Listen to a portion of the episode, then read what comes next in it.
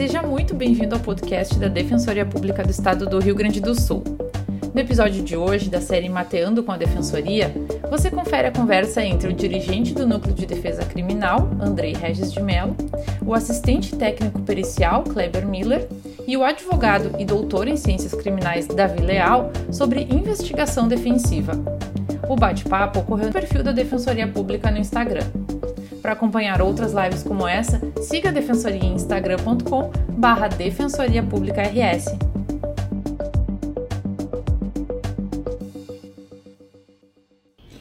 Muito bom dia a todos e a todas. Estamos começando mais um Mateando com a Defensoria Pública e hoje vamos conversar sobre investigação defensiva. Estamos recebendo nossos convidados aqui. Jornalista, doutor em, em, ciências criminais. Muito bom dia. Deixa eu também ajeitar a câmera aqui, doutor Kleber. Bom dia, doutor. Tá bom meu áudio? Você está me ouvindo bem? Perfeitamente, que tudo certo aqui. Deixa eu ajeitar aqui. Vamos aguardar o Dr. David aqui para iniciar nossa conversa aqui, né? Vamos lá. Nessa manhã que não está tão fria hoje, temperatura agradável, né, para um inverno, né? Tá bom para a gente matear com a, com a defensoria. Estamos tomando um chimarrão aqui, né? Eu, o senhor está me escutando bem aí? Como é que tá? Tudo tranquilo? Ah, perfeito seu áudio, tá muito bom. Ó. Perfeito, então.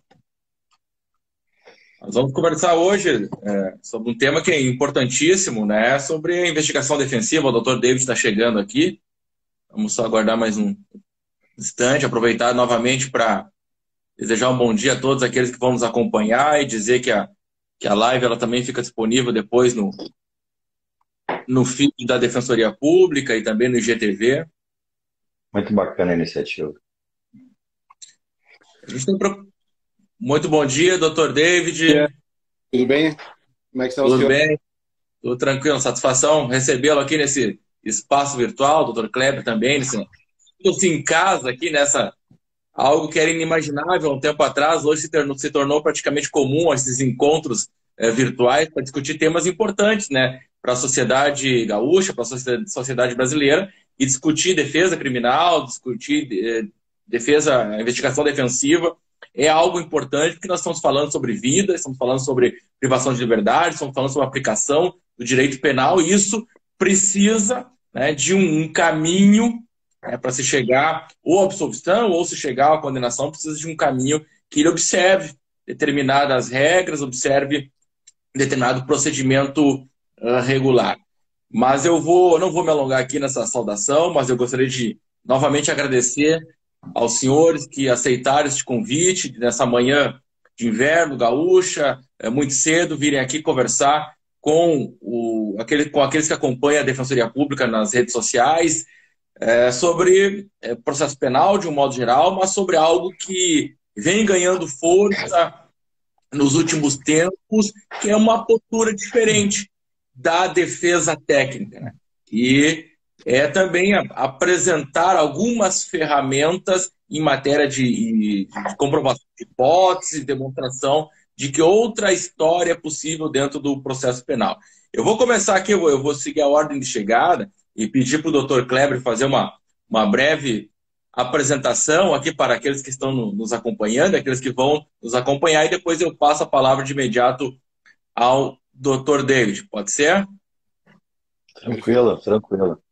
Vamos é, lá. Primeiro, primeiro manifestar né, a minha, é uma, um orgulho, uma honra né, a, ter recebido né, o convite aí do doutor, um convite duplo né, do, do doutor André, doutor David, doutor David que eu já a gente tem atuado em alguns casos e a gente realmente tem uma relação bastante é, próxima e tem muito a ver com o que nós vamos tratar sobre hoje.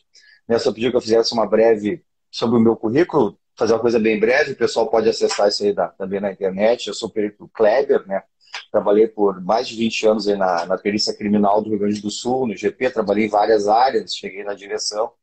Depois eu tive uma experiência bastante interessante é, dentro do Ministério Público, né, a convite do Procurador-Geral, doutor Dalazen. A gente fez um trabalho muito interessante ali em relação de na parte do assessoramento técnico, né, em especial no, no, no Tribunal do Júri, que hoje é, vejo que isso aí foi deixou um legado, né? A gente viu que em outros estados o, o, já existia um assessoramento técnico e o, e Rio Grande do Sul ele iniciou um projeto muito interessante de, de assessoramento técnico.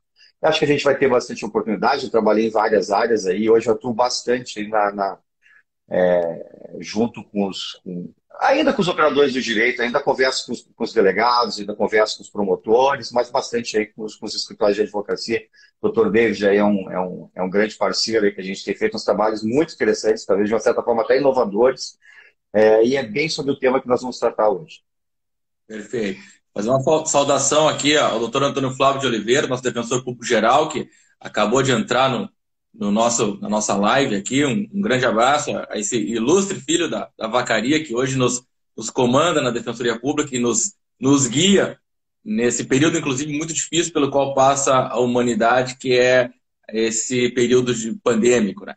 Doutor David, um, um grande amigo que Canoas me deu, né? nos encontramos lá num rumoroso processo, a gente é, nunca espera né, que, que vá, vamos dizer, as relações de amizade elas vão brotar dentro de um processo é, tão é, complexo como aquele que nós encontramos em Canoas, mas já a partir daí tivemos a oportunidade de é, estreitar os laços e conversar sobre outros temas no âmbito da defesa criminal. Novamente, seja muito bem-vindo e, e, faça a sua apresentação para aqueles que nos, nos acompanham. Bom dia.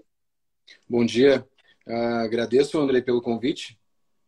E para mim é uma honra poder participar dessa, uh, dessa live né, e tratar de um tema que uh, a gente vem, de certa maneira, não no sentido, é, no sentido, enfim, de instaurar um procedimento de investigação defensiva, mas pela nossa cultura também de ir atrás da prova e, e buscar elementos que possam de alguma maneira favorecer o nosso é, cliente ou assistido ou patrocinado.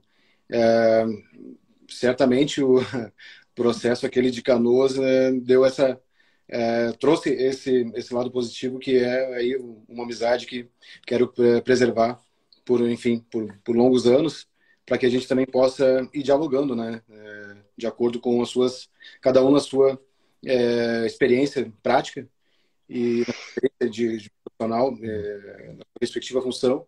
E me recordo que é, sempre quando, é, Kleber, quando é, lembro do, do processo que eu atuei é, com, com o Andrei, eu, eu, me lembro das, das perguntas em audiência, né?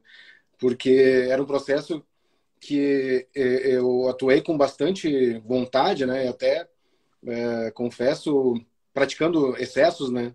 De, de, de, manifestações, enfim, porque também envolvia uma questão bastante interessante, que é a extração de dados de aparelho de celular, né, de aparelho de dispositivo eletrônico. Tema bastante complexo que foi, uh, salvo engano, no ano de 2018 que esse processo teve início. Então, não, ainda o tema estava, ao menos da, da, da parte da, da, da, advocacia e do, dos colegas com quem eu tinha contato, ainda o tema não estava muito bem explorado e eu tive que, por conta própria, ir atrás dessa, dessa descoberta né, do que era o próprio uh, dispositivo ou o software, o aplicativo do, da, da, da Celebrite. Né? Então, uh, ficava madrugadas ali uh, mexendo né, naquele, naquele programa para tentar, enfim, descobrir alguma coisa que não estivesse revelada pelos relatórios da polícia e obviamente também pelas manifestações do Ministério Público. Mas é, me recordo que o Andrei fazia. Eu, mesmo me deparando com horas e horas naquele processo, me, me, me dedicando, né, horas e horas naquele processo, é, não fiz perguntas tão pontuais e tão, uh, tão certeiras quanto o Andrei na, na audiência. Aí é, começou a me chamar a atenção, opa, esse cara é esperto. E, então, é, iniciar um diálogo com, com, com o Andrei. É, também agradeço pelo convite, pelo fato de, de, da proximidade que eu tenho desde a minha formação com a Defensoria Pública, porque uh, fui estagiário da Defensoria, na, salvo engano, no ano de 2000 e lá por 2009, mais ou menos, é, 2010, é, quando é, a, defensora, a, defensora, pública ainda, a doutora Cleomir Carrão, é, atuava e era, enfim, é, é, depois veio a falecer, né? E, e aí também já tenho, desde essa época, um carinho bastante grande pela defensoria. Então, para mim, é realmente uma honra poder participar dessa conversa, desse diálogo aí que a gente vai poder estabelecer com, com, com, com o doutor Andrei, mas também, de certa maneira, com a Defensoria Pública, né? É, que representa. Perfeito. Muito obrigado pelas gentis palavras, doutor David. E vamos passando devagarzinho, vamos mateando aqui e vamos passando de devagarzito, né? Como diz o, o, o gaúcho, mais a fronteira, é, para falar sobre a nossa, o nosso tema aqui, que é a investigação defensiva. Eu já estou também aí com uma estrada, eu acho, de mais de 10 anos fazendo só defesa criminal e, e aqueles que não me conhecem, eu, eu tenho a outra metade da minha vida profissional, eu estive na Brigada Militar como, como capitão e, e trabalhei muito tempo com inteligência policial e também pude, então, desde sempre acompanhar esses movimentos, vamos dizer assim, dentro de produção de, de prova. E a gente percebe hoje, dentro da defesa técnica, uma mudança, ainda um pouco tímida, mas uma mudança necessária em relação à postura daqueles que levam a defesa até os processos criminais. Porque me parece que aquela postura mais observadora, aquela postura mais pacífica, do defensor, do advogado, ela, ao menos para alguns casos, ela não é mais adequada. Né? Porque se nós ficarmos com essa postura de, apenas de observador, às vezes o resultado ele poderá, inclusive, se configurar uma injustiça lá no final, é, porque nós estamos falando aqui de reproduzir algo que aconteceu no passado, e essa reprodução, ela tem um, nós podemos até dizer que ela tem um certo caminho científico. Né? Nós vamos elaborar uma hipótese, aquele que investiga. É uma das grandes críticas que eu já fiz, inclusive quando atuei no tribunal do júri, que é a, a forma como se descartam hipóteses dentro da investigação criminal brasileira. Né? Às vezes, é, em questão de minutos, em questão de, de poucos dias, de horas, a, o órgão investigador ele define, não, a linha investigativa é essa, ou seja, a hipótese absoluta e irrefutável é essa, e a partir de então ele sai a buscar provas e descarta algumas outras hipóteses que depois, quando a defesa vem a campo, dentro do contraditório, ela acaba demonstrando a possibilidade ou a plausibilidade dessa probabilidade, melhor dizendo, daquela, daquela hipótese. Eu não sei é, como começamos agora, não sei se pelo Dr. David ou pelo Dr. Kleber, fique bem à vontade para a gente começar a conversar sobre investigação defensiva, como é que estão percebendo esse movimento dentro do processo penal. Ah, eu deixaria a palavra com o Dr. David, aí, o Dr. David sempre que, que é o. Normalmente eu vejo que são parte muito do, do, do, do operador do direito essa demanda para a área técnica. Hum. É, e aí compete a nós, é, primeiro, se a gente tem aquele norte, né? Então, até como eu converso com o Dr. David, que é um, é um advogado que eu tenho um contato bastante próximo aí, é, qual a sua linha defensiva? E aí é aquela coisa que se vai construindo ao longo do processo. Né? Então, é, claro, uma coisa acho que é interessante, não posso falar do Dr. David, né? Mas uma visão do assistente técnico, que é o trabalho que, que, que eu executo hoje, do assistente, o assessoramento técnico pericial, ele é de uma certa forma é, é, a mesma ciência, mas é um pouco, mas a forma de atuação ela é distinta do perito criminal. É, então, mas eu deixo aí com o doutor David, aí, que, é o, que é o nosso usuário da prova, que é o doutor né, que, que demanda, e tem tem atuado nessa linha de, de, de, de, fazer questão de ter um assistente técnico dentro do, dos casos, né? Não só comigo, mas com outros assistentes técnicos. Aí. Deixa, deixa eu até situar aqueles, antes de passar novamente a palavra ao Dr. David, fazer uma, um breve aparte aqui. Aqueles que não conhecem o Dr. David, ele tem uma atuação em, em, em casos de repercussão no estado do Rio Grande do Sul. Uh, está atuando, né? Doutor me corrija se estiver equivocado. Uh, no caso do, do, do Carrefour, né, faz a defesa de, de um dos, dos, acusados, ou de dois dos acusados, estou corrigindo depois, é, atuou agora, está atuando no caso mais recente, que é aquele é, é do quádruplo homicídio, né, que ocorreu no, na, na, zona norte aqui de, aqui de, Porto Alegre, e pelo menos a gente percebe, né, a partir das suas manifestações na imprensa, é, também na, nas redes sociais, esta postura, né, de ir a campo e demonstrar é, o olhar da defesa de uma forma bastante técnica. Dr. David, fique, fique à vontade. Bom, é, o que, que eu procuro é, tudo acho que diz respeito a, a, uma forma de atuar que é como se fosse uma assinatura, é, uma assinatura pessoal, né? É, acho que tem muito a ver com a característica do, do profissional, da pessoa que atua, mas também com tem a ver com os profissionais que, que o apoiam, né? Uh, o Kleber, então, ele tem dado essa força aí substancial na, na atuação do, do escritório e na minha atuação. E, obviamente, isso tem dado um, um traço, tem dado uma característica diferenciada para a minha forma de atuar. Mas é, tu tocou num ponto bastante importante ali, Andrei, que é o fato, é, ou não, a gente vai remeter ao, própria, ao próprio ensino do direito, ao ensino dentro das faculdades. Nós temos ainda uma formação muito acadêmica, uma formação que não se está acostumado a, postular a, no sentido é, de instaurar um procedimento, por exemplo.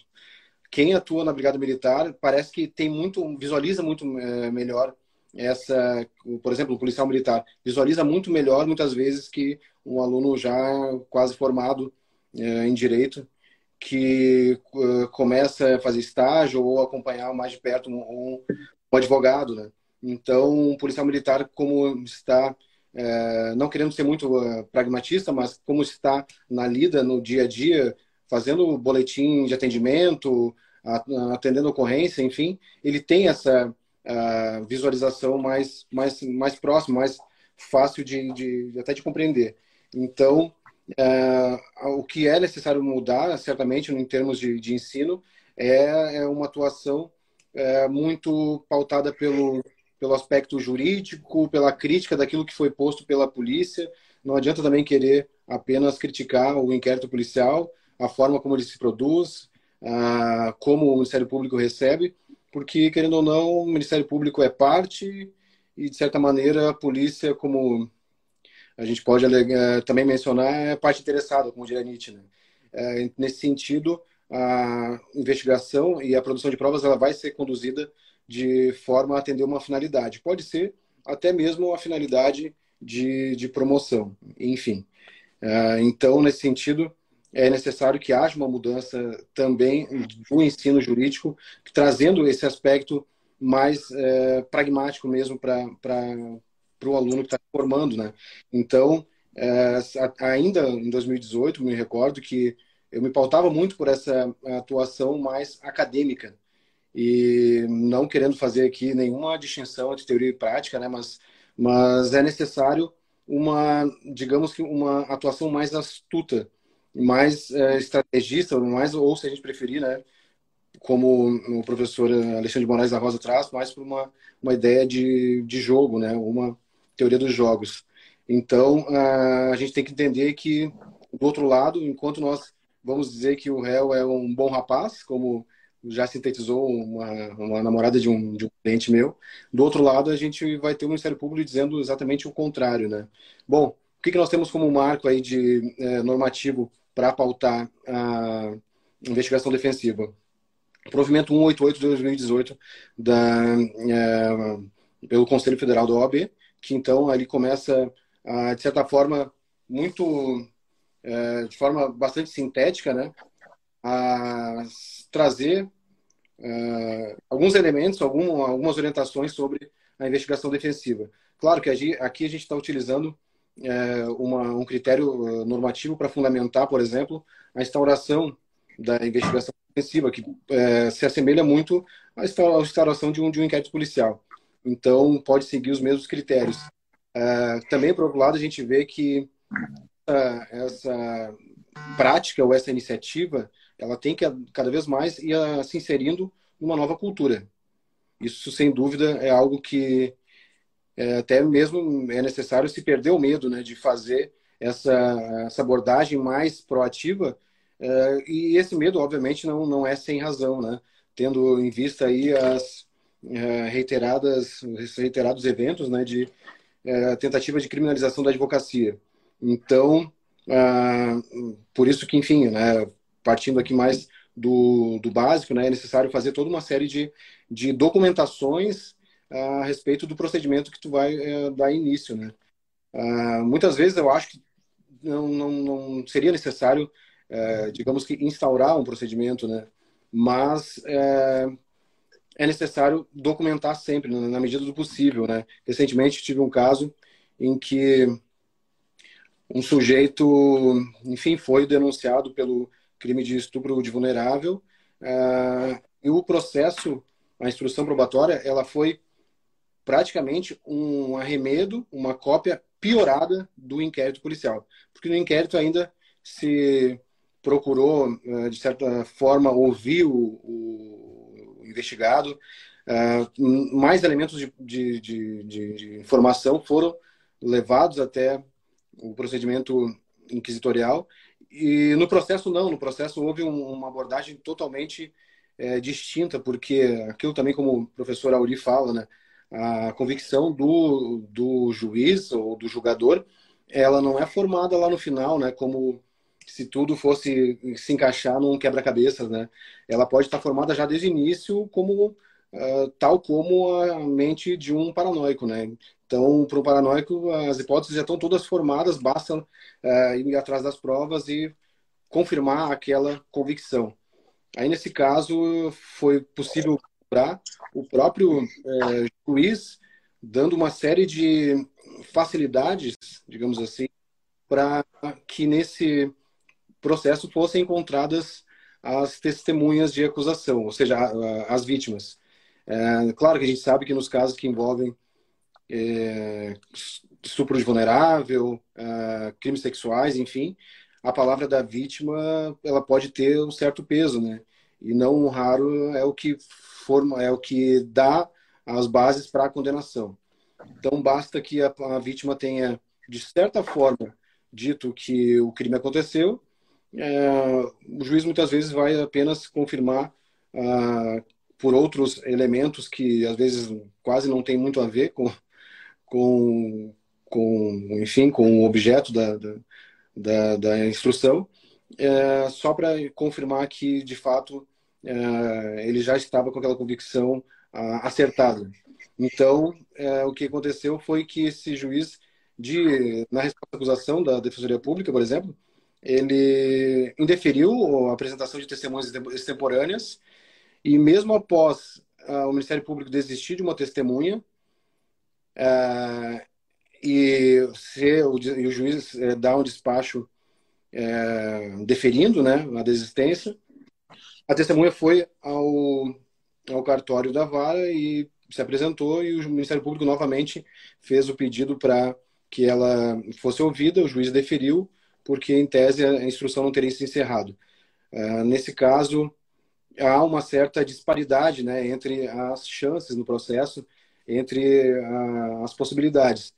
É, há, me parece que há uma certa uh, quebra, talvez até da imparcialidade por parte do juiz, sabendo que nesses casos em que as, uh, os elementos de convicção né, são firmados com base na palavra da vítima, ele facilita e até mesmo manda conduzir uma, uma das vítimas que não quis se apresentar, uh, na hipótese de, de ela se negar né, a falar em juízo, Nesse caso, para mim, está declarado, está manifesta a quebra da imparcialidade. E aí a gente vê que a própria paridade de armas também ela resta fragilizada, que é o que a própria também a investigação defensiva visa a, a atingir, né, a, a, concretizar, que é a possibilidade da defesa também ir atrás de elementos de prova. E, e aí nesse caso o que aconteceu foi que uh, uma das testemunhas que dizia que uh, esse meu cliente ele era inocente, que nunca praticou fato algum que levasse a entender que, que teria praticado um estupro de vulnerável, é, ela resolveu falar perante, uh, no, no, no, meu escritório, perante uh, o advogado, né, junto com esse, essa, esse réu. Então, eu fiz a, do, a documentação de praxe da, da fala dela e apresentei, que aí é uma das possibilidades né, que traz ali o, o provimento 188, apresentei na apelação, porque foi o momento em, que, o, o, muitas vezes, na, é, é, o momento que procuram um advogado, né, foi no momento em que o cliente me procurou. Então, fiz a defesa, arguí em torno de cinco teses de nulidade, inclusive uh, houve decretação de, da rebelia, sem que o réu fosse sequer uh, uh, intimado da audiência. Né? E, e aí, obviamente, o juiz, nesse, nesse caso, era audiência para o réu ser interrogado, e aí não teve interrogatório, então houve uma, uma série de limitações à defesa técnica e ao seu direito de defesa, né? Então, foi um momento oportuno para aproveitar essa testemunha, que inclusive o juiz estava atrás dela, né? É, no sentido de buscar a prova mesmo. Ah, uma, também uma, uma, uma, violação ao sistema acusatório, né?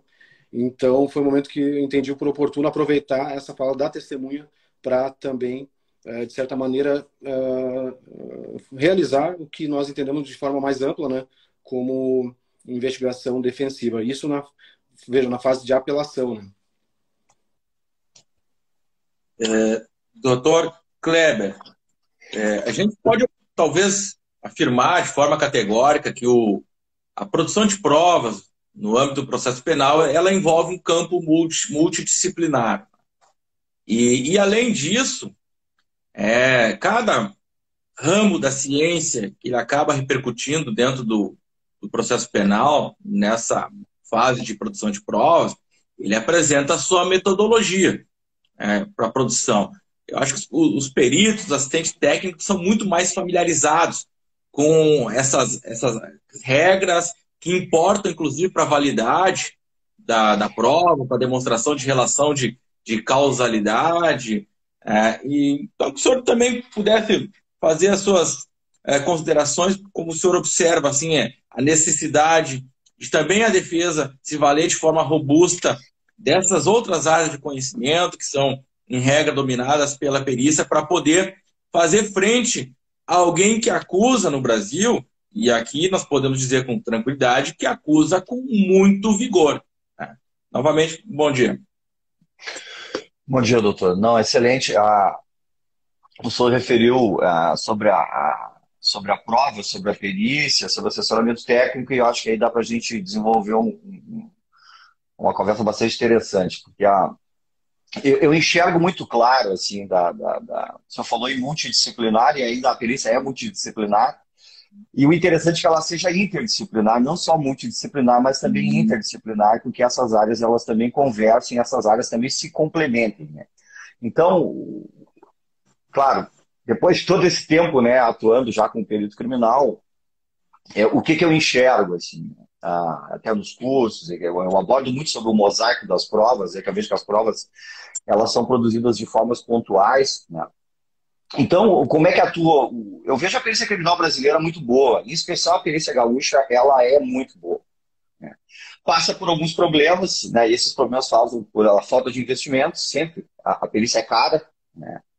É, até tem uma experiência que eu, eu, acabei como no Conselho de Dirigentes de Perícia Brasileira, que eu fui um dos presidentes, e eu conversando com um dos secretários nacional de Segurança Pública, ele conversando comigo, eu vou investir um milhão de reais em cada órgão pericial. Eu disse, olha, doutor, o senhor não vai comprar nenhum equipamento para perícia criminal. Então, é, é, o senhor não tem nem ideia. Não, mas isso aí eu compro não sei quantas armas, eu compro não sei quantos veículos, eu compro, claro, isso aí realmente é essa visão, às vezes, um pouco de segurança pública, o senhor é oriundo né, da, da, da Brigada, o senhor sabe é, que muitas vezes é, a pessoa enxerga a segurança pública de uma forma e a perícia criminal é cara.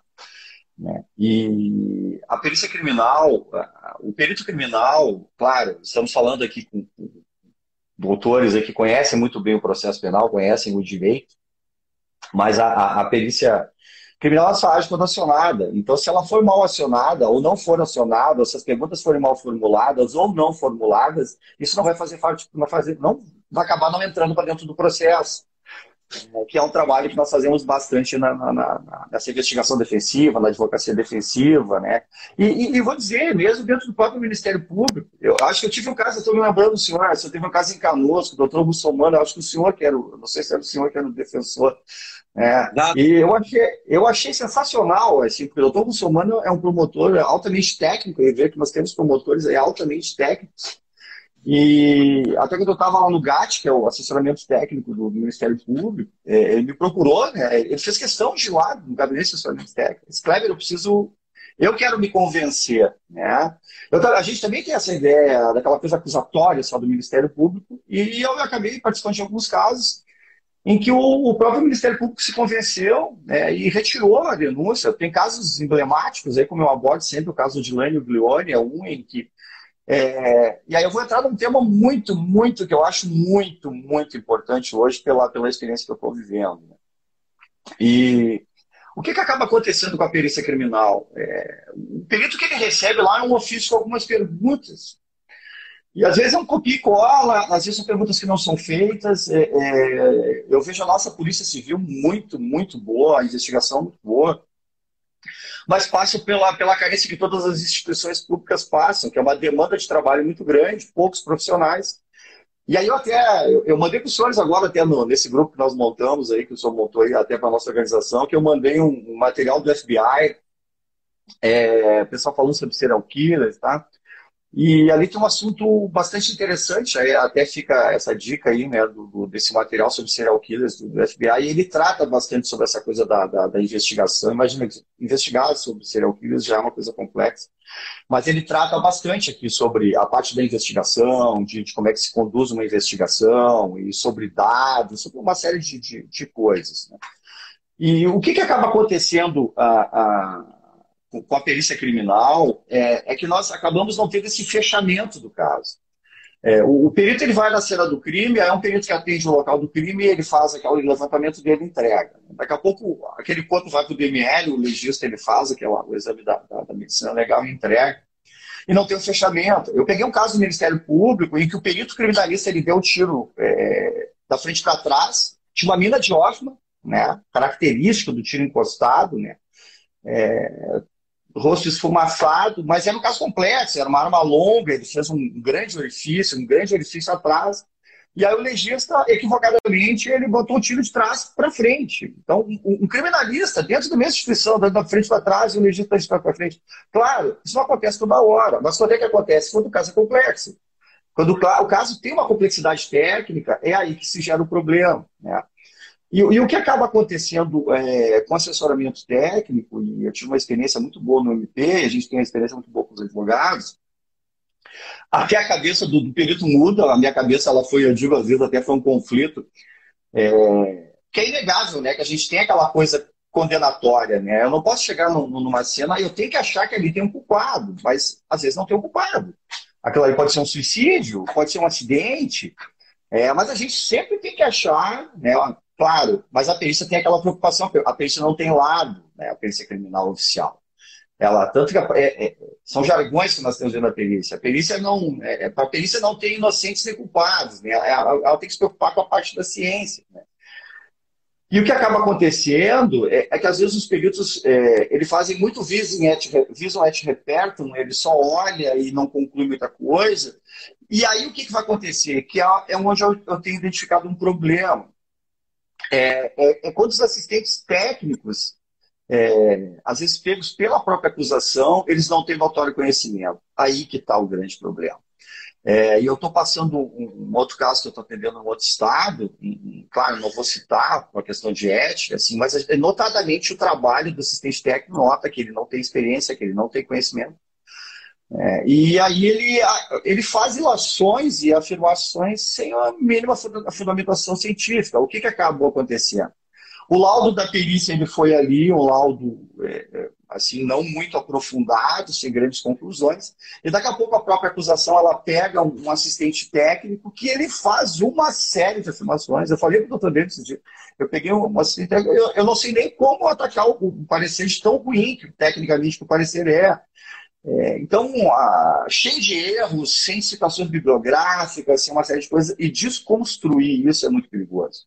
Né? Então, a gente teve o caso, quando eu sempre cito o caso de Lane, que acho que é um caso é, de conhecimento, é, do ponto de vista técnico, bastante interessante, que realmente foi isso. O, o assessoramento técnico é, é, lá criou um, um, personagem, ele acusou a secretária, que é o caso da, da, da secretária do, do Boldrini, e, e a perícia criminal, o que, que nós fizemos? Eu era o diretor na época, eu disse assim, ah, eu fazer questão, como é um caso de repercussão, nem sempre, mas era um caso interessante, que aí que está tinha, um, tinha um desvio, assim, uma complexidade técnica do, do, dos grafismos, que todos os peritos, são peritos com milhares de laudos produzidos, né? É, que afirmaram que a carta era dela, era uma carta de teor suicida. E daqui a pouco tu pega o assistente técnico e ele diz que aquela carta é de uma outra pessoa. Ele pinça pontos da, do, do, do, documento. É, é, como se eu pegasse a sua escrita, a escrita do Dr. Deus, escolhesse letras específicas. Eu, eu, posso afirmar que nós três assinamos aquele documento. É, é, se eu não fizer aquela visão holística, a visão de tudo, os detalhes, e aí que estava, às vezes o, o a, a, o, que, esse, bem resumidamente, tecnicamente, o que, é que ela fazia? Ela mudava o grafismo, mas isso é o individualizador dela.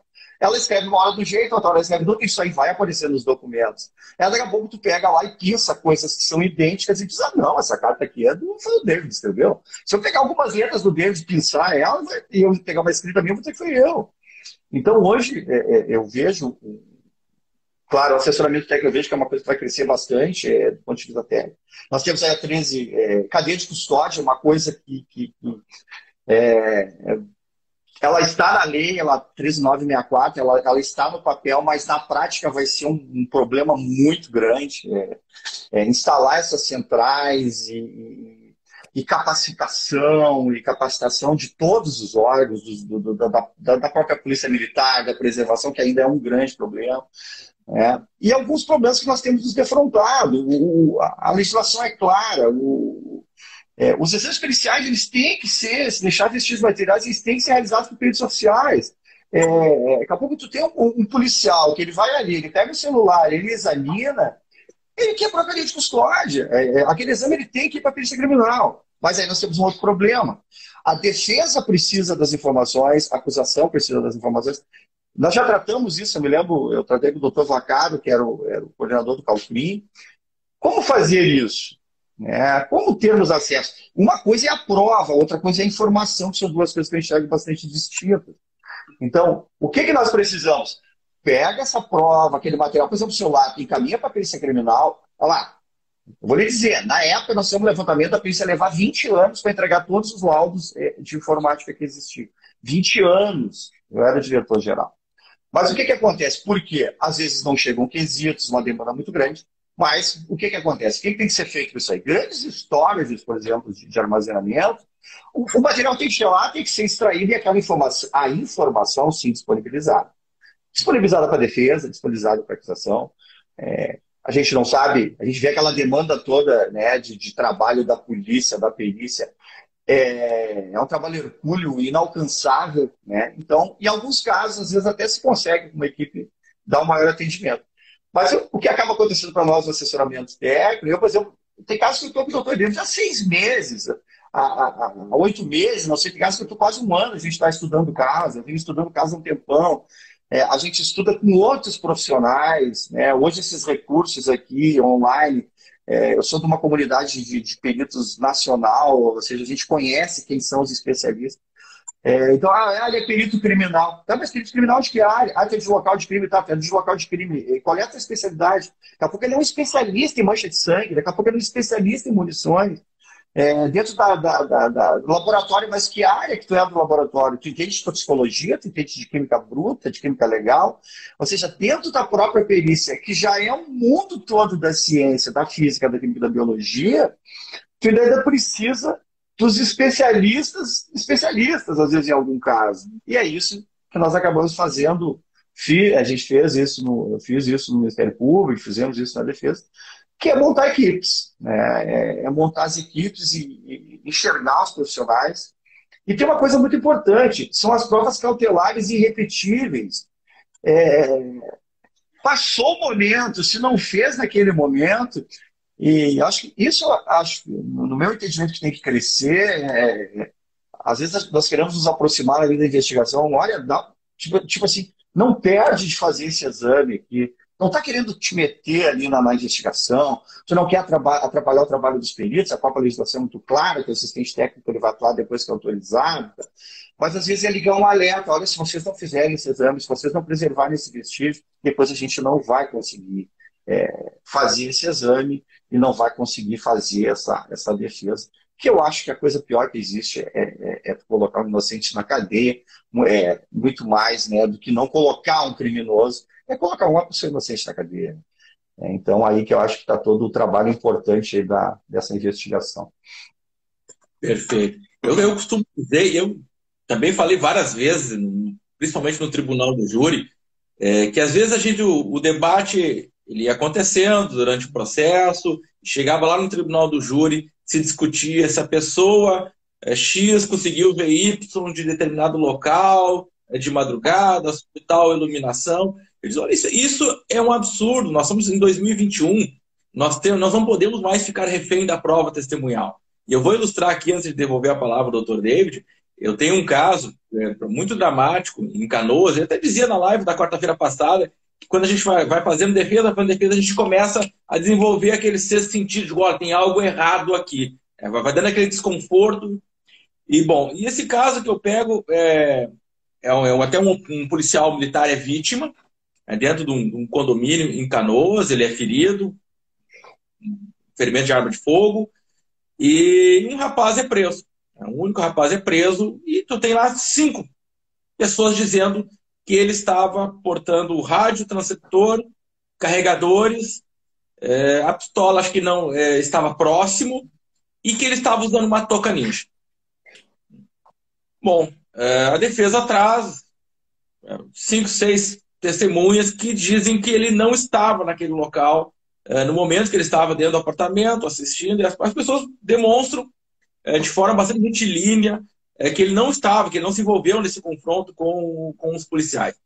Mas isso não é suficiente. Nós vamos acabar chegando mais uma vez lá no, no Tribunal do Júri discutindo quem é que está falando. Eu não digo nem a verdade, é qual é a narrativa que se aproxima dessa possibilidade de verdade. Mas aí a gente olha para a cena do crime nós temos o quê? Olha, nós temos instrumentos, objetos que alguém portava. Opa, Daqui a pouco nós podemos fazer um, um exame para verificar se existem é, impressões digitais né, no, naqueles objetos que eram portados. E, e vou um pouquinho mais além. É, é, se estão dizendo que ele usava a tal da toca ninja, a balaclava, é, muito provavelmente algum fio de cabelo nós vamos encontrar desse suspeito nessa balaclava. E esse rapaz que estava já preso há um ano e pouco, é daqueles que é, eu, eu até brinco, às vezes, nunca havia pisado numa delegacia de polícia para registrar perda de documentos. Ah, então, completo afastamento de episódios criminais. A gente faz o requerimento para a produção dessa, dessas provas periciais e as duas é, negam que fosse dele. A, a, da impressão digital, até se eu não estou equivocado, elas não são conclusivas, mas a questão dos fios de cabelo, a perícia genética é, diz que não era é, ele que usava aquela balaclava, que apresentava fios de cabelo, é de outro homem, mas não dele. Ou seja, muda totalmente o cenário é, probatório para a defesa criminal. Né? E aqui, é, chegando no Dr. David novamente, né, é, a gente escutou muito, né, Dr. David, né, falar perda da chance, ao Estado não pode perder a chance em matéria de investigação. Só que nós temos ali tanto o jogador técnico quanto o jurado lá no tribunal do júri. Ele, o senhor falou muito bem ali, às vezes ele já está com a sua hipótese lá formulada lá no, no início, né? E é muito difícil né? É, que a gente consiga é, mudar essa linha de raciocínio do, do julgador, né? Sem apresentar algo muito robusto em termos de prova. E essa robustez, em 2021, ela passa por perícia técnica, ela passa, por exemplo, algo que numa região densamente povoada, uma região metropolitana como a que nós vivemos, dificilmente, dificilmente alguém consegue cometer um delito sem passar por uma câmara de vigilância ou pública ou privada. Então, o caminho do, crime, ele é praticamente hoje em dia todo filmado. É, aí tem os celulares. Quem é que comete um delito hoje sem estar portando um telefone celular? O telefone celular, eles vão dar a posição do, do criminoso. Então, são algumas ferramentas que hoje em dia nós não podemos abrir mão enquanto defesa, né? Porque é isso que o doutor é, Kleber falou muito bem, né? É, a sociedade precisa diminuir os riscos de condenar alguém inocente. Isso é uma das maiores tragédias que se pode ter, é privar alguém de liberdade, principalmente em delitos mais graves, onde a quantidade de pena é muito grande, é, do convívio social, é, que é uma verdadeira morte, é uma morte civil. Aquela pessoa hoje, na, velocidade que nós temos de mudança da sociedade, fica presa um ano, dois anos, três anos, uma década, quando retornar, perdeu sua vida, não consegue mais acompanhar os rumos da, da sociedade. Como é que o senhor observa, doutor David, essa, essa, essa necessidade da, da defesa, ainda que nós temos um regramento processual penal muito tímido, mas a necessidade, desde a fase do inquérito, e também dentro do processo penal, é, ter essa, essa, essa postura mais agressiva, vamos dizer assim, em matéria de produção de prova, né? na busca de esclarecimento dos fatos. É, eu sempre me lembro de uma fala do professor Ricardo Jacobsen, em um dos artigos dele, que ele menciona que o processo penal, atualmente, cada vez mais ele está sendo definido no inquérito policial. Então, se nesse momento tu não aproveitar as chances que tu vai é, que vão surgem e às vezes até que não, não aparecem, tu tem que ir atrás dessas, dessas chances, dessas possibilidades, a grande chance de teu vir a ser condenado, porque a gente tem todo uh, a estrutura do Ministério Público, a estrutura da polícia muito mais uh, robusta do que a maioria dos casos que a gente vê da, nos casos criminais, né, nos processos penais, nos uh, processos e também no inquérito o que acontece é que já se forma ali uma, uma narrativa. E às vezes antes mesmo do próprio inquérito a narrativa ela se forma desde a mídia. Por isso que eh, eu entendo que também é necessário eh, que o advogado ele saiba eh, trabalhar com esse aspecto da mídia né? Com, com falas mais certeiras e às vezes até tentando antecipar uma narrativa oferecida pela polícia seja polícia militar ou polícia uh, civil ou federal, porque já é como meio que funciona como no centro comum. A primeira impressão é que fica. Então, ficando uma, uma impressão já da hipótese que segundo a qual o investigado suspeito ele é responsável pelo crime, as coisas já começam no negativo, né? No menos que menos que nada, né? Então, tu tem que já partir de uma postura proativa para ir atrás desse se trata, obviamente, de é, parte de narrativas. E essas narrativas, elas têm que se valer, obviamente, de elementos de prova que tenham maior uh, força. Mas não possam ser uh, tarifadas, né? A gente sabe que muitas vezes uma prova, como por exemplo mencionaste, né? Uh, alguém que filmou com o celular, uma câmera que de monitoramento que firmou, filmou o, o fato, é, ela tem muito mais força do que a palavra da testemunha, né? Porque a imagem, querendo ou não, a gente se depara com uma questão epistemológica, né? A imagem, ela é praticamente um significante que não se comunica com outros significantes, senão consigo mesmo, né? Um signo, né? Que se comunica apenas com aquilo que diz. Então, a gente vê o próprio, enfim, é um caso também rumoroso, né? É, um, o caso do Carrefour, que foi bastante veiculado né, por suas imagens, o caso do policial militar que da, da pizzaria, né, que enfim, uh, são, são situações em que as imagens elas são não é o criminoso o protagonista, mas sim as imagens, né? Imagens apesar de tudo. Então, nesse caso, a gente vê que uh, as hipóteses têm que ser trabalhadas, uh, porque muitas vezes, obviamente, a polícia ela adota uma linha de investigação que é, querendo ou não, vai atender às finalidades próprias, não, ou as finalidades de é, resolução do caso. E a resolução do caso não é outro senão, digamos que, para afirmar a hipótese de que o investigado praticou sim o crime.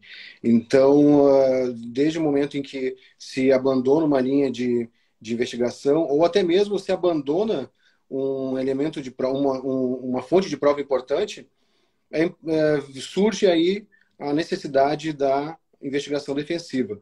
É, algum, enfim, o caso que, que atuei, né, é, foi é, mencionado a necessidade pela polícia, né, a necessidade de é, que, realizar a quebra de sigilos telemáticos e a identificação das antenas herbes por parte do, dos celulares utilizados pelos pelos réus, né? Uh, essa prova, o mandado de, o mandado autorizando a quebra do sigilo foi, inclusive, retirado, né, no cartório, porém não chegou aos autos uh, a informação. Então não se sabe o que aconteceu nessa nessa nessa investigação nesse ponto específico, né? Foi algo que praticamente um, um ponto obscuro que teria que ser desenvolvido e obviamente cabe ao juiz também, a, a juíza, é, fornecer ou, ou dizer para a polícia, né, é, vem cá, é, o que aconteceu? Por que, que eu tive que autorizar essa medida se ela não chegou aos autos? Não foi utilizada, se não foi utilizada, ela não era necessária. E, portanto, a gente começa a questionar a própria investigação. Ah, claro, aqui falando como advogado, né? Mas, é, então, são essas narrativas que nós vamos construindo e que vão trabalhando ali o lado psíquico do juiz, né? Como os professores aí falam, né? Uh, o Auri, por exemplo, da captura psíquica do juiz. Nós temos que trabalhar esse aspecto que é fundamental. Uh, uh, a investigação defensiva ela vai viabilizar muito mais agora com essa descoberta, né? Do, por parte do advogado e desse enfrentamento, porque querendo ou não, como eu disse, são hábitos de, de do profissional, é, são investidas que vão ter que adotar outro corpo, outra forma. Né?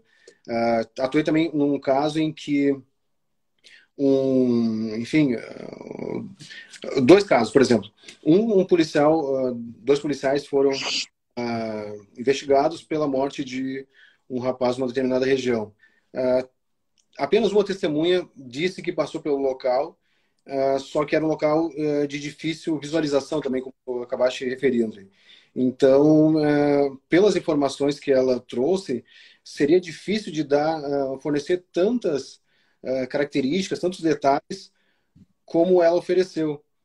Tu, era durante o dia, mas havia uma, uma espécie de um matagal que impossibilitava que, a, que tu tivesse uma, uma visão total. nesse caso, o que, que eu utilizei foi um drone para fazer a demonstração da, da região, primeiro para localizar, para o juiz ter outra perspectiva, visualizar melhor, uh, e para identificar essa dificuldade que uma pessoa passando pelo local teria de visualizar uh, os uh, investigados, né?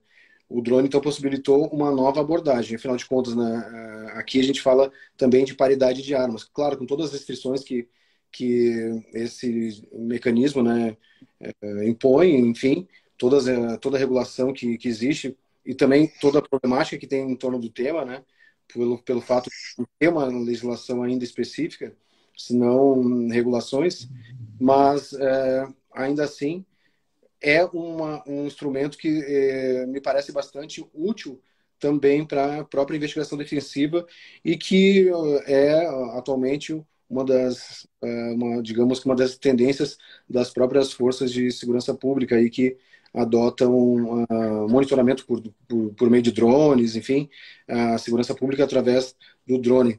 E é um, uma ferramenta, então, que a gente passa a utilizar para identificar e, e, dar uma, uma noção, uma perspectiva diferenciada uh, para o juiz. Né? Uh, outra situação também foi, claro, aqui a gente fala de, de uma de uma necessidade de convencer o juiz a partir das imagens, né?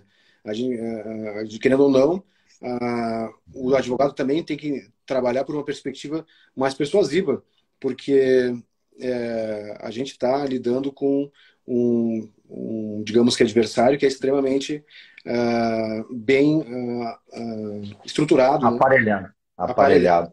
É, e aí, por exemplo, muitas vezes a polícia, eu sei que isso pode parecer uma novidade, mas muitas vezes a polícia, ela mente, ela não descreve na ocorrência o que, que de fato aconteceu, né?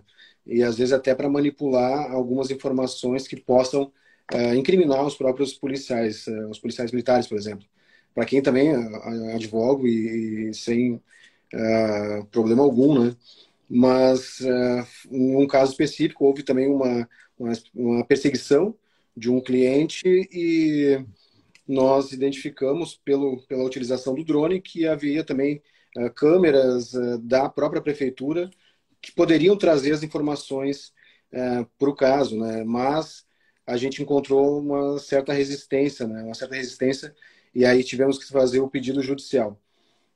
mesmo assim, houve aquela resposta de que uh, as, as, imagens, uh, as mídias permaneciam uh, guardadas até um prazo de um mês e depois disso eram descartadas. E era uma prova que, que seria bastante relevante, mas se perdeu, não por, é, não por, por, por, por omissão ou por falta de atuação da defesa, e sim por, enfim, às vezes por, por interesses é, alheios a, ao próprio interesse da defesa, né, de trazer uma narrativa mais interessante para o seu cliente. Mas a, a oportunidade estava lançada e, querendo ou não, foi lançada uma dúvida essa dúvida no, no caso do, do, dos altos, né, tem que é, teria que beneficiar o réu, né? Mas enfim, também tem tem água para rolar e eu quero ver como isso vai se desdobrar. Né? Mas são são abordagens, né? São tecnologias e cada vez mais a gente vai ter que utilizar é, novas tecnologias para é, trazer é, essa outra narrativa da defesa, né? Não é inegável que hoje a questão da extração de dados, né? ela é central para o processo uh, penal né, e para a investigação. A extração de dados, inclusive de drones, né, que, que tem todo um, um registro da, da do, do, percurso, imagens, enfim, tudo que, que é registrado pelo, pelo mecanismo pode ser trazido ao processo penal. Mas muitas vezes a gente também se depara com outros problemas que são da, uh, enfim, da, da, da dos, dos, dos, sistemas né, que a quantidade de dados às vezes pode ser massiva demais, né? E às vezes essa informação não é comportada pelo EPROC. E aí a gente vê uh, outra, a gente se depara com outros dilemas, né? Mas essa abordagem proativa da defesa é algo mais que necessário e tem, tem a ver, obviamente, com essa mudança de perspectiva e de atuação do, da advocacia criminal, que ela, ela nasce muitas vezes antes do, do próprio inquérito e antes do próprio do próprio do próprio procedimento e às vezes até antes da, do processo do, do, inquérito policial né? Às vezes pode ser enfim no, inquérito civil ou numa ação civil pública né? E aí a gente pode ter uma abordagem de modo a evitar que um processo criminal surja né ou decorra daqueles fatos né enfim contratando eh, engenheiros eh, peritos que vão também dar esse esse suporte é, relevantíssimo né, para a defesa. Perfeito. É, deixa eu cumprimentar aqui o, o doutor Kleber, né, aquele caso de Canoa, da polêmica do orifício de entrada, orifício de saída, o senhor tinha razão, né? Porque o júri é dissolvido na primeira oportunidade, porque falta pela questão pericial para é, quesitos complementares, e, e no segundo júri, e aí eu, eu acho que o, o senhor presta informações técnicas lá para o doutor Rafael Russomano, né? E, e aí o, o réu acaba, acaba confirmando que realmente. É, sim, que o, a posição que ele estava, a forma que foi efetuado o disparo, ela coincidia com, com a narrativa que o, que o senhor havia dado lá para assessorando o Ministério então, Público. até até... Sim? Não? Ficou tão interessante que até o réu contribuiu. Sim. Não, no final, é, isso foi muito legal, porque, a, porque nós estávamos é. convencidos. E, e, assim, o perito que era o perito de local é meu colega de turma. E assim, é um, é um dos peritos que eu, que eu, que eu sei que ele é, é aquele cri-cri, que como perito tem que ser, né? Exigente, chato, né? E um amigo, assim. Né? E aí a gente foi, aí a gente procurou e aí procuramos o perito, procuramos o, procurei o perito, procurei o legista, a gente foi lá, se reuniu, mostrou as fotos, e aí o, e o legista não, não, não, não, não cedeu, não, não voltou atrás. Mas, doutor, isso aqui é, é de bibliografia, isso é, é, foto de livro, assim. A mina de Hoffman é, é, é, de livro, né? Sim. É o time encostado, né, ainda mais na testa, assim. É, então, e aí ele falava em cone, e ele dizia, não, doutor, isso aqui não é o caso, não tá, né? mas não adiantou. Né? E, mas também a condução do doutor Mussomano, ele foi muito inteligente, né? Porque ele, ele, ele, ele, tentou amenizar essa coisa do conflito dos peritos, né? Porque um perito falava encostado pela frente, outro falava encostado por trás. Aí ele entrou naquilo assim, ah, não, o tiro foi encostado, aí os peritos depois se tentam. Tiro foi encostado, foi encostado. Então não foi. Ele dizia que foi um acidente, né, né que estava longe do do tampo. Ou foi encostado por ou foi encostado pela frente. Então, é, é por isso que o caso foi é, muito. É um caso... discussão, a grande discussão acabou sendo nesse ponto: se foi um acidente, né, eram jovens, né? É, ou, é. ou, se não foi, né? Mas é, deixa eu lhe, lhe fazer uma, uma, seguinte é, pergunta aqui, ou, ou estabelecer um, um pequeno ponto para o nosso debate. É, às vezes a defesa se depara lá com um laudo tá, pericial E me parece que não basta é, olhar a conclusão. Nós temos que também, e aqui, obviamente que é preciso ter um, um diálogo com um assistente técnico, com é, pessoas que conheçam esse ramo, o ramo da ciência que trata aquela perícia, que é em relação à metodologia. Como é que se chega àquela conclusão? É preciso saber, porque é, a, a, nós não, não, temos aqui nenhuma prova é, que ela seja 100%, nem o DNA ele é 100%, é 100% tem 99,9999. Então é preciso conhecer um pouquinho como é que se chega àquele, àquele resultado. Eu vou, eu vou ilustrar que, embora não seja um, uma, uma perícia mais técnica, mas amanhã vai um colega a júri, é, vai ao tribunal do júri, melhor dizendo, e ele me ligou, faz dois dias atrás, de olha, nós estamos, eu vou a júri, nós temos reconhecimento e são duas crianças que fizeram reconhecimento, de 10, 11 anos. É o que tem de prova contra, contra o acusado. Né? O problema não, não, não está tanto no teor do reconhecimento. Agora, a grande discussão que tem que ser travada é em relação à metodologia. Como é que foi coletada a palavra, o relato dessas, dessas crianças, é, desses adolescentes? Né?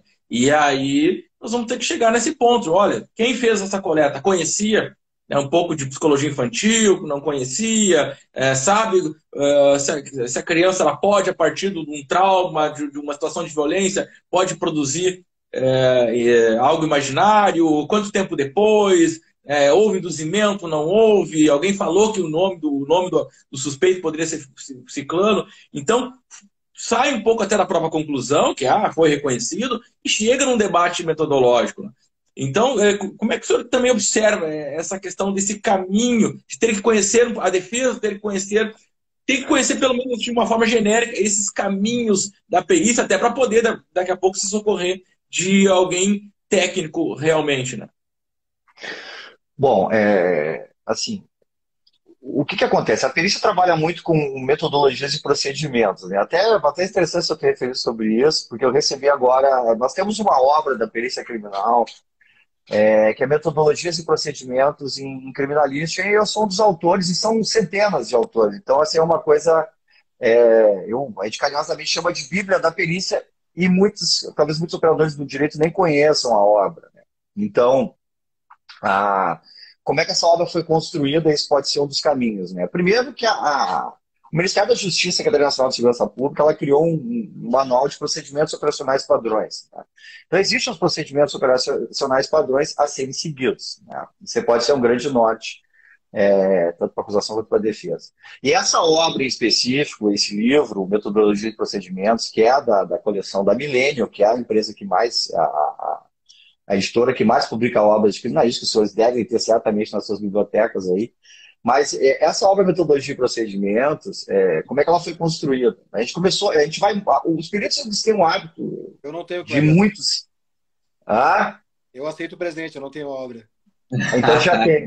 O senhor e o doutor já tem agora, então. Ó. No curso lá, né, David? Do sábado e domingo, até ficar o convite, né? Nós temos um curso prático de perícia criminal no sábado e no domingo.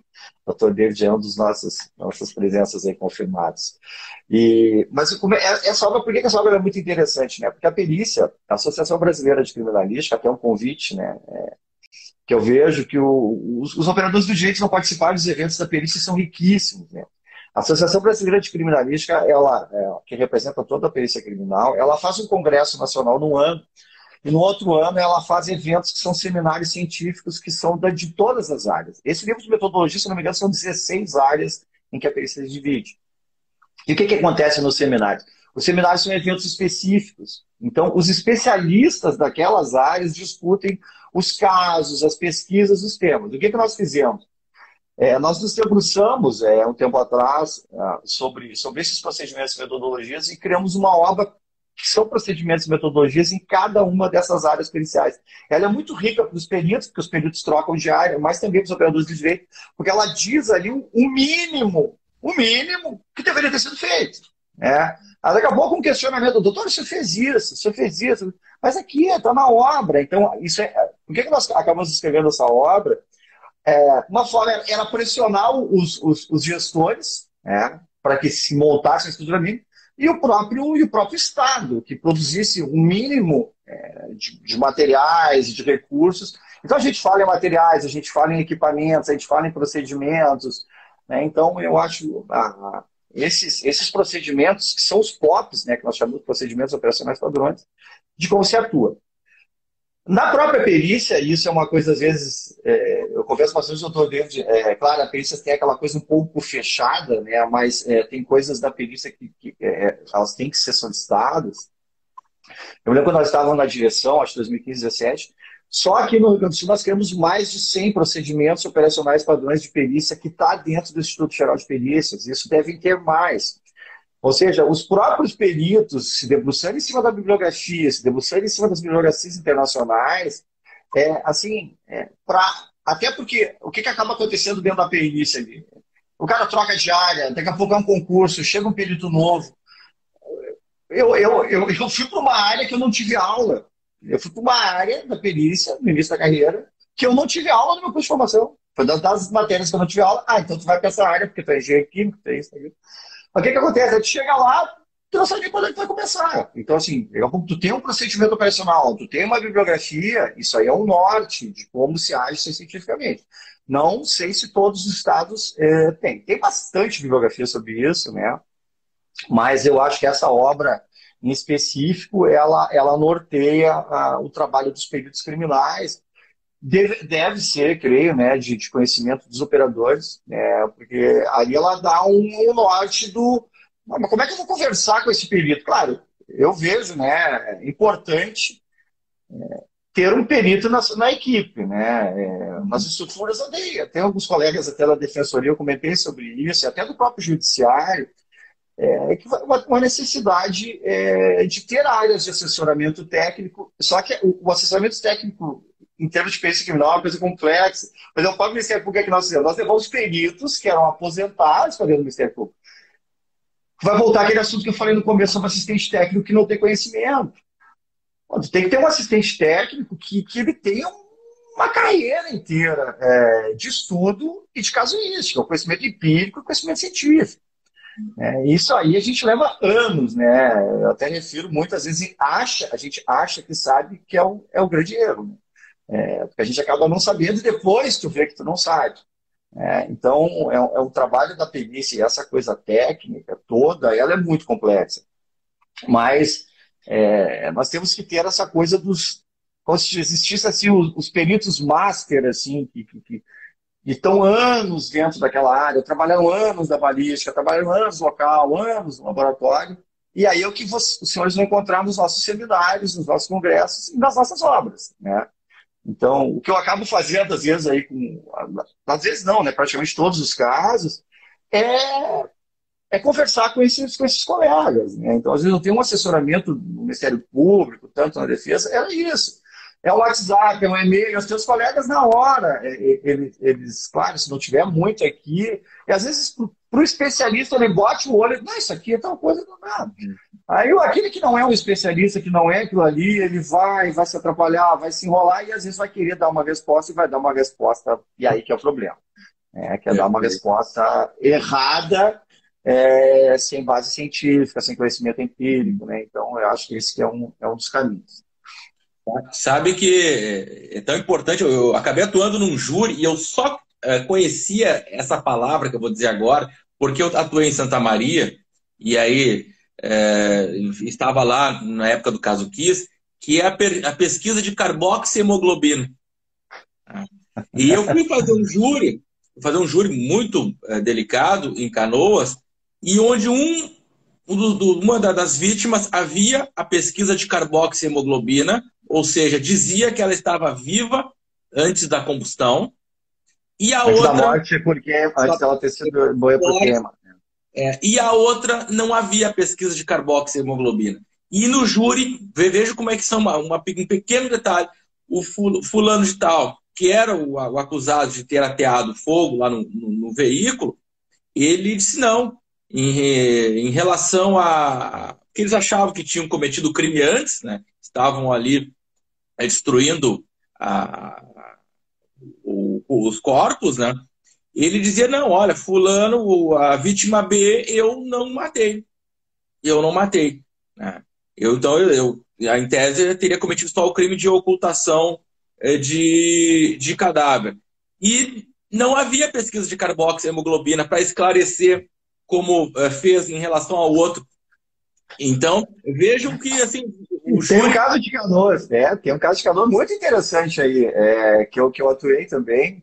E, e o doutor, a doutor, o doutor, que agora vai assumir o Calcrim lá, o doutor uhum. Brandalize, doutor Rodrigo Brandalize, e aí nós fizemos um estudo que era, até porque se eu falar, até para a gente poder lhe ajudar aí, né, tecnicamente, do que, que é a carboxiemoglobina, porque assim, o que acontece? Na queima, vamos supor, tu está dentro de um ambiente, aquele ambiente está queimando. Quando aquele ambiente está queimando, ele libera monóxido de carbono. Se eu estiver vivo, eu vou respirar aquele monóxido de carbono, e aquele monóxido de carbono vai se combinar com a hemoglobina. Tem a oximoglobina e carboxiemoglobina. Ou seja, eu estava vivo, respirando aquele monóxido de carbono, e ele vai ser analisado num exame de sangue, ele vai aparecer a carboxiemoglobina. Também tem análise das vias aéreas, né? Então, realmente, era um caso, normalmente acontece naqueles casos é assim, vocês mataram e depois queimaram, ou vocês colocaram a pessoa viva lá e ela, e ela, e ela morreu queimando. Né? Exatamente. É, é exatamente, é nesse ponto, né, doutor? É, o emprego do meio cruel, né? E, então, isso aí muda, né? É, a, é, é aquele que é muito do trabalho da investigação da defesa. Às Sim. vezes a pessoa cometeu um crime, mas não da forma como foi feita a denúncia. Uhum. É, e, a e, muitas vezes o que a gente atua, não, tá ali, existiu um homicídio, tá. Mas é aquelas agravantes, todas aquelas agravantes que vão fazer toda a diferença. Cada uma delas é, é, a gente verifica. É, então a gente consegue provar isso, foi empregado isso. E às vezes o, é, o meio cruel, é, por exemplo, asfixia, essas coisas às vezes são muito complexas, né, de, de, de serem provadas. E daqui a pouco, é, até caso nós estamos aí, né, né de, de conseguir é, provar isso, né? Será que foi realmente essa a causa da morte? É, a pessoa, tá, tudo bem, tu levou a morte, vai ser, ah, tu, tu, tu, tu, empregou esses meios todos, né, as agravantes dessa condenação. Então, é aquela coisa de a gente também buscar tecnicamente a, a, a, que a pessoa responda, talvez. Né? Tem que responder. Sim. Mas ela responder justamente de acordo com a lei, de acordo com as provas. Né? Perfeito. É, nós estamos aqui com uma hora e quinze, daqui a pouco o Instagram nos derruba. Doutor Dave, vamos fazer a rodada final de, de considerações? É, uh, sobretudo porque, Kleber, como a gente vem falando, né, alguns casos são trabalhados muito mais pelo que eles representam do que por aquilo que eles são, né? Então, eu vejo assim, por, uma perspectiva mais técnica, é, nós trabalhamos é, com o lado da perícia, demonstrando causa-mortes, etc. e tal, mas, por outro lado, nós temos a imagem, né? E a imagem, ela também, ela favorece, querendo ou não, o lado, o aspecto político de determinados casos, né? Que são até mesmo veiculados pela mídia. Então, é, essas situações, a gente também encontra uma certa dificuldade mesmo com a perícia atuando junto uh, e, de forma uh, bem uh, técnica, né? Porque foge, escapa, né? A, a, própria técnica processual, né? E, e pericial. cabe aqui também utilizar mecanismos, né? Para buscar esse enfrentamento, né? De, de narrativas, porque querendo ou não, por mais que a gente veja escapar pelos, pelos dedos né, ah, do aspecto técnico, uh, o aspecto político também pode ser enfrentado dentro do, do processo penal, né? E às vezes uh, ele é levado para a mídia e cabe então ao advogado antecipar as suas uh, abordagens e sem obviamente deixar de lado esse lado deixar de lado é, o aspecto da, da, da, perícia, porque depois ele vai ser discutido, se a gente for pensar no caso de, do, de enfim, de, de, homicídio, né, que vai a júri, vai ser discutida essa prova lá na, perante os jurados. Né? Então, é, é, aí eu vejo a, a parte, é, uma atuação ampla né, por parte da defesa, e claro, isso não se resume a apenas um advogado, né? E também, e não apenas a um escritório, pode pode ter parcerias né, com outros colegas, outros, outros escritórios, que é o que a gente também procura fazer e eu, eu procuro fazer até pela, enfim, pela minha curta caminhada, eu tenho é, tido bastantes amigos e aí esses amigos também seguem no mesmo caminho às vezes até atuando num processo criminal.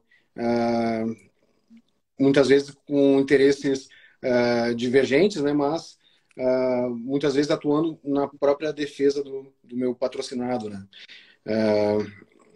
mas o que, que eu tinha mencionado é uma necessidade de uma mudança de cultura, uma mudança, querendo ou não, política também, só que essa mudança ela não se dá apenas na, por parte do advogado na advocacia ou até mesmo pela OAB. Ela também parte de uma compreensão de, de quem é, desses atores que estão envolvidos com o processo penal e com a investigação, porque querendo ou não, hoje em dia todo mundo quer investigar, até o STF. Então essa possibilidade, esse poder, né, como diria Foucault, querendo ou não é um poder, não é um poder de dizer o que é o caso, né? É um poder que, que demanda, que vai demandar disputa. Ele vai tentar, de alguma maneira, ele vai ser é, é, tirado, vai, ou vai haver tentativa, né, de tirar esse poder agora dos advogados também, né? Uh, não à toa a crítica que o próprio Ministério Público faz à, à atuação defensiva, né? Uh, dizendo que é inconstitucional, etc. e tal. É, que não há uma previsão constitucional para o advogado atuar é, enquanto investigação do, e para favorecer seu, seu cliente, né?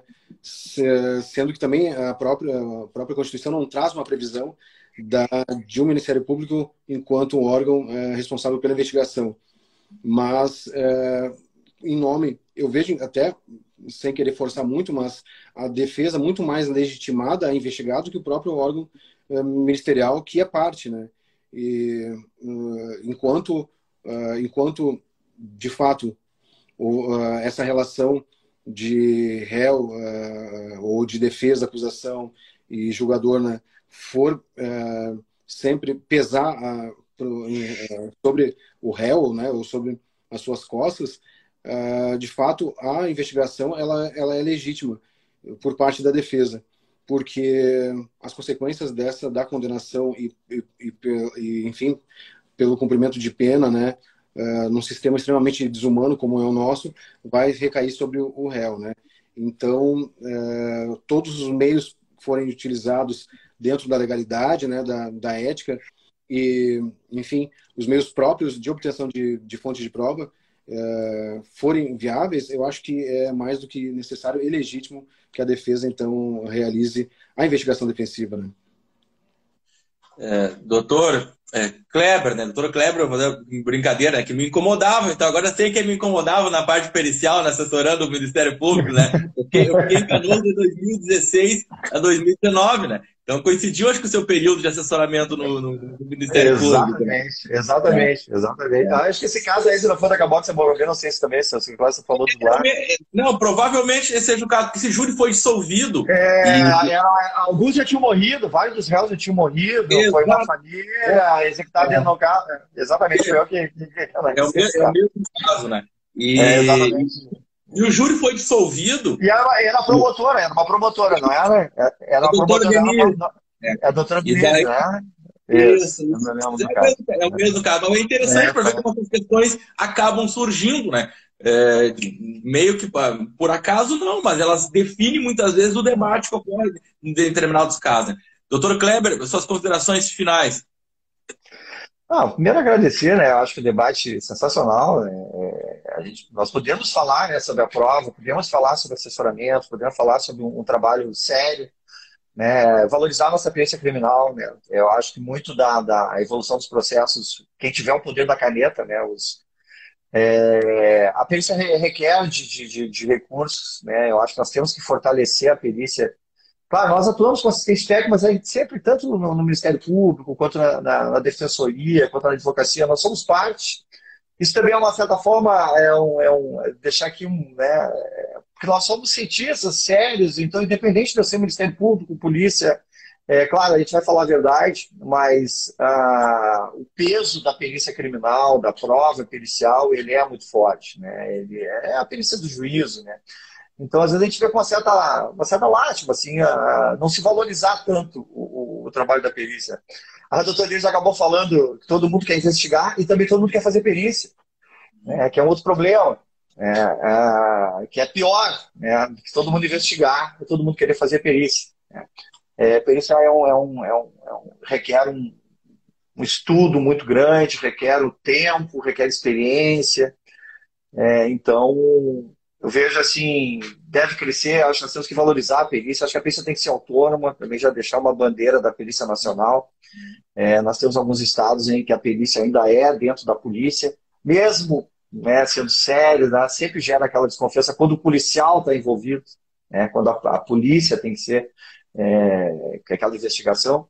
O doutor Deus falou também da, da, da, da pressão da imprensa, né, então isso gera vários fatores, claro, nós temos que entender que é, nós trabalhamos bastante dias, né, doutor David, que é, a perícia tem que atender todo mundo igual, né? É, sem tráfico de influência, sem, sem, sem escolher né, quem nós vamos atender. Mas é inegável, né? Os próprios peritos se sentem pressionados é, quando um caso tem repercussão, mas aí nós temos um outro problema. É, o acesso daquela pressa de, de, de, de, dar um retorno, de dar uma resposta, é, isso aí é muito temerário. Né? Eu sempre cito né, o caso Michael Jackson, o caso George Michael, é, que ainda no Brasil é aquela coisa de liberar o corpo, né? que a gente tem essa coisa de liberar o corpo. Né? O caso Michael Jackson George Michael, o corpo ficou mais de 30 dias, 60 dias, se eu não me engano, é, no DMR. Se fizer isso no Brasil hoje, é capaz de pessoa invadir lá o DMR para buscar o corpo lá, para aquela coisa de entregar o corpo. Né? Então não é isso, né? O corpo é uma prova, pode ser feitas análises, né? Nós temos visto casos que nós estamos atuando, que podem surgir outras informações de análises que não estão dentro das análises comuns, usuais da perícia criminal, tanto que a perícia, principalmente se tratar da toxicologia e outros exames que tem que ser feito no sangue, na urina, podem surgir informações, né? daqui a pouco né, que, que venham ao longo da investigação defensiva, né, que podem ser importantes, né, e a perícia. E aí sempre aquela coisa é, onde é que entra o assessoramento técnico, principalmente auxiliar os operadores do direito, é, interpretar as provas, né, às vezes nós enxergamos coisas que o operador do direito não enxerga, e auxiliar nas perguntas, que eu acho que é a coisa mais importante. Né? Quem não sabe perguntar não tem a resposta que quer. Né? Que é onde entra, acho que a grande trabalho, acho que dos assistentes técnicos, e bater a coisa dos depoimentos, né? Os depoimentos aqui baixo, sei que os depoimentos às vezes mudam, mas tem coisas que perduram ali, né? E casam com as provas técnicas. E também essa coisa de nós propormos, né, auxiliar né, os, os operadores a propor exames suplementares e complementares. Né? É, às vezes a, a perícia é muito técnica lá, né, usa muitos tecnicismos, e deixar aquela coisa clara que eu sempre falo para os peritos. Né? Quem vai ler teu laudo é o motorista do Uber, né, quando for para o júri, é o tio da padaria. Né? Então, assim, nós também não sermos muito.